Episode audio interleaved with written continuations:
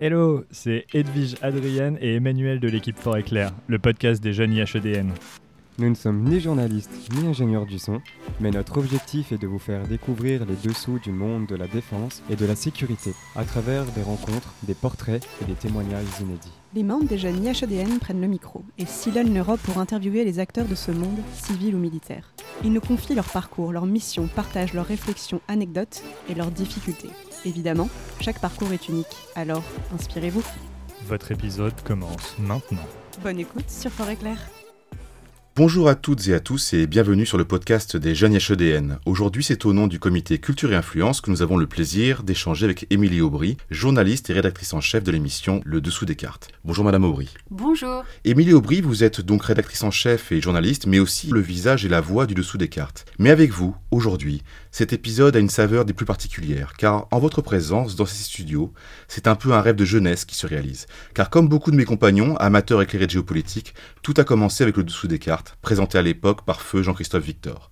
Je me souviens du plaisir que j'avais en recevant les coffrets DVD, que je finissais par regarder en boucle le lendemain de Noël. Je me souviens de cette passion grandissante pour les questions de géopolitique, le tout illustré par des cartes mettant le monde à portée de main. Eh bien, merci madame de me recevoir, mais surtout merci d'incarner avec passion une émission qu'aujourd'hui encore je dévore avec plaisir et qui continue à faire des émules parmi les amoureux de géopolitique. Ceci étant dit, et avant d'entrer dans le vif du sujet, pouvez-vous, avec vos propres mots, nous présenter le dessous des cartes, ce que cette émission représente pour vous? Eh bien d'abord, merci pour vos mots qui me touchent beaucoup. C'est très gentil et très beau ce que vous avez dit aussi parce que c'est vrai que quand on est ici, euh, quand on travaille au-dessous des cartes, la présence de Jean-Christophe Victor, euh, euh, elle n'est jamais très loin. Le Dessous des cartes, c'est une émission dont on m'a confié d'abord uniquement la présentation en 2017, c'est-à-dire quelques mois après la mort de Jean-Christophe Victor, qui avait tellement incarné, porté, imaginé cette émission que dans un premier temps, Arte s'est demandé si elle pouvait lui survivre. Donc dans un premier temps, je dirais que le dessous des cartes a été pour moi une émission comme une sorte de maison dans laquelle je rentrais à tâtons, ou en tout cas avec infiniment de euh, modestie, d'inquiétude, de crainte sur euh, ce que j'allais pouvoir y faire. Et puis progressivement, j'ai essayé de ne surtout pas essayer d'être Jean-Christophe Victor, j'en aurais été bien incapable. Euh, je, je suis, j'étais déjà à l'époque une journaliste passionnée par les questions géopolitiques. Donc je suis arrivée dans cette émission comme une journaliste. Je crois qu'aujourd'hui, le dessous des cartes est un mélange de Jean-Christophe Victor et de moi, de facto c'est-à-dire une émission qui permet au monde de la recherche et au monde journalistique de se donner la main. Euh, chaque émission du Dessous des cartes, en tout cas je parle là du format long, la, maison mère comme j'aime à le dire du Dessous des cartes, diffusée le samedi à 19h30, chaque émission commence par un partenariat avec un universitaire j'ai envie de faire quelque chose sur Taïwan, et eh bien je vais aller chercher quelqu'un qui travaille depuis des années sur ce sujet-là, qui va nous remettre une note de 20 000 signes, construite, articulée autour d'une vingtaine de documents cartographiques. Et puis ensuite va commencer un patient travail de réduction de cette note universitaire. Et puis une fois qu'on est euh, d'accord sur un texte, on va l'animer, cartographier, faire vivre euh, ces cartes et puis faire dessus des, des pictos, enfin tout ce qui constitue euh, l'univers et l'écosystème euh, du dessous des cartes. Donc le dessous des cartes, c'est d'abord ça qu'il faut rappeler. Et puis voilà, ça, ça fait cinq ans, je crois, que, que j'y suis. Je suis devenue ensuite assez rapidement la rédactrice en chef de ce programme et ça change tout de ne pas être seulement celle qui prête son visage et sa voix. Et aujourd'hui, cette maison mère du samedi soir, ce dessous des cartes du samedi soir, a fait des petits. On, a imaginé pas mal de produits dérivés et, j'imagine qu'on va revenir là-dessus tout à l'heure. Ben, on va y revenir tout de suite d'ailleurs parce que c'était mon prochain sujet. Quand j'ai connu sous les cartes, vous l'avez dit, c'était hebdomadaire. Mais aujourd'hui, notamment sur YouTube, vous avez fait des petits. Est-ce que vous pouvez justement un peu développer, un peu plus nous en parler de ces petits? Alors sur YouTube et pas que. Euh, alors en effet, vous avez raison, le premier euh, produit dérivé ou format dérivé euh, a été conçu exclusivement pour les supports numériques. Ça s'appelle et ça s'appelle toujours une leçon de géopolitique. C'est un grand entretien une fois par semaine, euh, une interview qu'on fait avec un expert des relations internationales, un journaliste, un observateur, un voyageur, dont le témoignage nous permet d'éclairer euh, un aspect euh, de l'actualité internationale. Et ça, aujourd'hui, cette interview-là existe euh, toujours. Elle est diffusée euh, sur arte.tv, sur YouTube et sur Facebook. Mais quand on sait qu'aujourd'hui, notre chaîne YouTube compte euh, plus de 600 000 abonnés, en fait, c'est une audience très importante. Presque aussi importante que notre audience antenne. Et par ailleurs, pour l'antenne, depuis la guerre en Ukraine, la direction d'Arte m'a demandé de décliner au quotidien le dessous des cartes hebdo, c'est-à-dire de faire un mini dessous des cartes tous les soirs, du lundi au jeudi, et c'est diffusé à un horaire euh, absolument stratégique, qui est ce qu'on appelle la fin de l'access prime time avant le prime time, euh, c'est-à-dire 20h45, c'est l'heure où il y a la météo ou la publicité sur les autres chaînes, et bien sur Arte, il y a 3 minutes de cartes, de cartes animées, pour aller porter comme ça un coup de zoom, faire lumière sur euh, l'un des temps forts de l'actualité internationale du jour, et ça s'appelle l'essentiel du dessous des cartes, c'est à la fois à l'antenne et sur nos supports numériques, et ça c'est formidable parce qu'en fait c'est comme si ce format court, il nous avait permis d'aller chercher encore un autre public, c'est-à-dire qu'avec les formats longs, on savait qu'on était, on avait déjà conquis le cœur des enseignants. J'ai l'impression qu'avec ce format court, on est vraiment allé chercher les plus jeunes, les collégiens et les lycéens qui maintenant euh, font cette euh, option euh, géopolitique au baccalauréat. Cette synthèse du dessous des cartes fait suite au journal d'Arte, mm.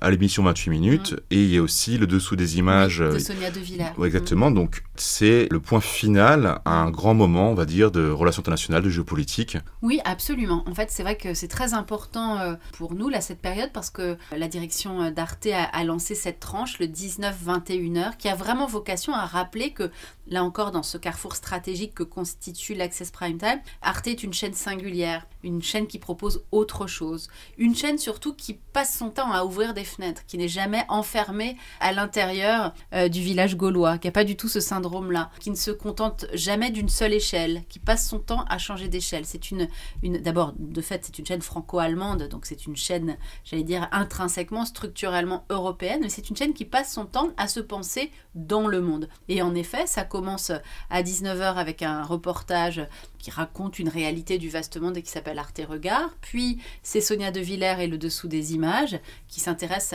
à, ce monde saturé d'images dans lequel nous sommes aujourd'hui et qui nous apprend à les regarder, cette image. C'est une éducation à l'image. On apprend à désosser ces images qui sont partout sur nos smartphones. Et puis ensuite, vous l'avez dit, il y a cette institution qui est le, le journal d'Arte, qui est un journal exceptionnel, qui ne ressemble à aucun autre, qui est fait par une rédaction totalement euh, euh, franco-allemande. Et puis en presse, c'est le temps du débat avec 28 minutes. Et le dessous des cartes, c'est oui, c'est un peu comme euh, la signature conclusive de cette belle offre de décryptage euh, du monde dans lequel nous sommes. Vous évoquiez euh, la chaîne franco-allemande qui et est-ce qu'aujourd'hui, cette chaîne rayonne au-delà de ces deux pays? Je pense notamment à la Pologne, l'Espagne, me semble-t-il. Est-ce que vous pouvez nous en dire un mot? Oui, absolument. C'est-à-dire que Arte n'est plus seulement une chaîne franco-allemande, elle est véritablement une chaîne européenne. Vous avez cité ces pays-là, je crois qu'elle existait aussi désormais en langue anglaise, en langue italienne, à la fois euh, de la télévision linéaire et du, délinéaire, comme on dit aujourd'hui. C'est aussi une plateforme numérique, Arte. C'est une, plateforme de programme et c'est une plateforme de programme gratuit, ce qui fait quand même toute la différence avec d'autres plateformes que, vous et moi euh, connaissons. Oui, c'est vrai que mm, j'étais euh, en tournage en Pologne en janvier dernier, à Gdynia, toute petite station balnéaire à côté de Gdansk. Et c'était très émouvant pour toute l'équipe du dessous des cartes que d'allumer la télévision dans sa chambre d'hôtel et de voir qu'il y avait Arte. Voilà, c'est ça une, chaîne véritablement européenne. C'est une chaîne qui a envie de réfléchir ses contenus, ses programmes en se disant qu'ils doivent séduire non pas seulement les citoyens euh, éclairés d'un pays, mais les citoyens d'un formidable projet qui s'appelle l'Europe. Très bonne transition, puisque en parlant d'Europe, est-ce que vous considérez que Arte a une place importante dans ce qu'on peut dire la constitution de l'Europe contemporaine, en termes d'influence et en termes de médias et mm. simplement en termes d'éveil, en fait, comme on dit, d'éveil des consciences d'être mm. européen. Oui, en fait, c'est une chaîne qui fait de son mieux pour forger une identité européenne, une identité commune, des repères culturels communs déjà en proposant des programmes communs. Et bon, bah, je, crois que par exemple, Arte est la chaîne qui a euh, familiarisé des séries européennes. Par exemple, on a tous adoré Borgen et du coup, on a tous essayé de comprendre comment fonctionnait euh, la vie politique danoise. Quand on regarde Carambolage, dimanche soir à l'antenne, on essaye, euh, bien sûr, on, a accès comme ça à des, des questionnements de vie quotidienne réellement sur comment on parle en Allemagne, quels sont les points communs, quelles sont les différences avec la façon dont on s'exprime en France. Est-ce que la manière de mettre euh, son enfant euh, à la maternelle, c'est la même chose des deux côtés euh, du Rhin. Et tiens, en fait, l'offre de soins, comment ça se passe? Voilà, c'est tout ça qu'essaye de proposer Arte, c'est-à-dire mettons-nous tous ensemble pour regarder comment nous vivons avec nos différences et nos ressemblances, et peut-être aussi utilisons Arte comme une sorte de formidable boîte à outils, à la fois pour mieux nous comprendre et puis pour aller chercher chez les uns et chez les autres des idées neuves qui peut-être rendent la vie un peu meilleure. Alors, vous avez évoqué le fait que nous sortions de ce village euh, gaulois, et pourtant, aujourd'hui, nous sommes dans les studios d'Arte qui sont à Vanves. Le siège d'Arte est à Strasbourg. Est-ce que cela participe au soft power français? Est-ce qu'il y a quand même une certaine fierté à incarner Arte? Je crois qu'en tout cas, chez tous les gens qui travaillent à Arte, il y a une forme d'engagement.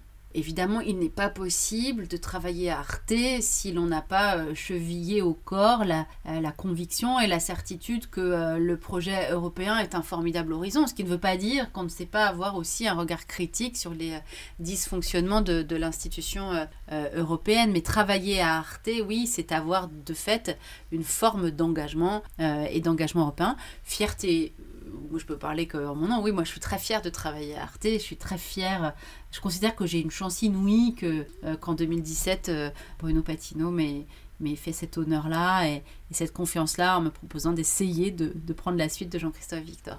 Donc on peut dire que ça participe au rayonnement français avec une ouverture sur l'Europe et l'international. Oui, absolument. Le dessous des cartes se veut aussi être une émission la plus impartiale et objective possible. Je pense notamment à votre numéro sur la question de la représentation mm. du monde par les cartes, justement. Et à l'aune de ces questions, et en tant que journaliste, comment percevez-vous la menace que représente la désinformation et la manipulation de l'information? Oui, en effet, on avait voulu proposer cette émission parce que très souvent on nous demande euh, à la fois quels sont nos outils cartographiques et puis quelles sont nos, euh, nos méthodes. Et, je trouvais vraiment intéressant, notamment pour les plus jeunes, en fait, juste d'essayer de leur faire comprendre qu'il existait plusieurs. D'abord qu'il existait une histoire des cartes. J'invite tout le monde à se plonger dans l'œuvre euh, de Christian Gratalou, qui est un, historien de la cartographie absolument euh, passionnant et ces ouvrages sont par ailleurs très accessibles. Et de montrer aux plus jeunes, euh, leur expliquer euh, quelque chose qui souvent leur semble un peu fou, c'est que par exemple un, écolier chinois ne regarde pas le même planisphère qu'eux et que le fameux empire du milieu est réellement au milieu sur les cartes scolaires qu'on regarde quand on est en Chine. Alors il s'agissait aussi de leur montrer la dimension politique des cartes, que par exemple Évidemment, euh, lorsqu'on est un, collégien russe, euh, on va voir la Crimée non pas représentée hachurée, ce qui est la, la hachure en géographie euh, raconte quelque chose d'une conflictualité sur un territoire, mais que la Crimée va être parfaitement intégrée à la Fédération de Russie, de la même manière que si vous allez au Maroc, sur les cartes, le Sahara occidental est parfaitement intégré au Royaume du Maroc, alors qu'évidemment, si vous êtes en Algérie ou si vous êtes en France, et eh bien là encore, le Sahara occidental va être représenté euh, de façon euh, assurée. Et cela dit, une fois qu'on a dit ça, moi je, veille aussi à ce qu'on n'ait pas le sentiment qu'au fond, on est dans une période où, euh, où chacun invente ses cartes, a son narratif, dans une sorte comme ça de relativisme d'époque qui est extrêmement dangereux. Donc dans ces cas-là, je dis oui, certains pays ne respectent pas quelque chose de fondamental qui s'appelle le droit international pour représenter le monde. Typiquement, la Russie de Vladimir Poutine n'a pas le droit euh, de représenter la Crimée comme faisant partie de son territoire. Euh, il y a le droit international et lorsqu'on se réfère au droit international pour les frontières, eh on a des cartes dont on peut considérer qu'elles sont justes et en principe, c'est une norme universelle qui s'impose à tous. Mais on est dans une période où on aime bien dire, les Russes notamment, les Chinois notamment, que à chacun son histoire et donc aussi à chacun sa géographie. Donc il y a une véritable question d'influence, d'enseignement, et je vais rebondir un petit peu sur euh, quelque chose euh, de franco-français, mais depuis quelques années, nous avons la matière AGGSP, Histoire, Géographie, Géopolitique et Sciences Politiques, et les, élèves, les jeunes élèves de première et terminale utilisent euh, beaucoup le dessous des cartes. Est-ce que pour vous, c'est pas une forme d'aboutissement? Je crois que euh, le dessous des cartes, bien avant moi, du temps de Jean-Christophe Victor, était déjà un formidable outil pédagogique euh, pour les enseignants. C'est vrai que ce qui est nouveau maintenant, c'est que avec ces formats courts et peut-être aussi euh, le fait que souvent on me dit voilà, comme moi je ne viens pas du monde universitaire, je suis peut-être moins dans la posture de l'enseignante ou de la professeure qui d'en haut explique quelque chose et que je me mets peut-être davantage à niveau, à hauteur d'eux, c'est-à-dire en essayant de me poser les questions que j'imagine une classe de lycéens ou, ou un amphi euh, d'étudiants euh, euh, se pose. Je ne sais pas si c'est un aboutissement, mais en tout cas, ça fait très plaisir et puis ça donne du sens. C'est-à-dire qu'on se sent vaguement utile quand on se lève le matin et qu'on vient ici dans les locaux du dessous des cartes. Nous allons maintenant rentrer vraiment dans les dessous, dans les coulisses mm. du dessous des cartes. Comment fonctionne en fait le travail en amont mm. Comment vous choisissez un sujet? Quels sont les défis rencontrés? Alors évidemment, commencer par dire que je ne fais pas toute seule le dessous des cartes et que je ne fabrique pas cette émission toute seule avec, euh, avec mon cerveau et mes, et mes dix doigts. Euh, on est une équipe, pas non plus une équipe pléthorique en réalité. Souvent les gens sont assez surpris quand ils viennent ici. Si, si vous montiez... Euh, au premier étage de, cet endroit où nous fabriquons des cartes. En fait, en permanent, on n'est pas beaucoup. On est, on est une petite dizaine, donc c'est pas énorme. Après, il y a plein d'intervenants extérieurs. Je vais essayer peut-être de vous raconter la chronologie de la fabrication d'une émission. Moi, je suis présente et je suis rédactrice en chef de cette émission, donc c'est moi qui propose à la direction des programmes d'Arte régulièrement une série d'émissions que j'ai envie de fabriquer. Et puis une fois que ces émissions sont validées, j'ai un, responsable scientifique, une sorte de conseil scientifique qui s'appelle euh, Guillaume Fourmont, qui est géographe, alors lui vraiment universitaire, qui dirige deux revues très spécialisées qui s'appellent euh, Moyen-Orient et Carto. Et avec lui, on essaye d'identifier de, quels sont les meilleurs universitaires à contacter pour que précisément ils produisent cette note de recherche dont on a besoin pour, pour démarrer la fabrication euh, d'une émission. Donc ensuite, ces chercheurs, on les contacte avec Guillaume. Euh, je m'entretiens assez longuement avec eux généralement pour, euh, bien définir avec eux euh, l'angle de l'émission, la façon dont on peut imaginer le plan de l'émission, etc. Et ensuite, je les laisse travailler et ils me remettent une note de 20 000 signes construite autour d'une vingtaine de documents cartographiques ou de, de, chiffres, de tableaux, de data, etc.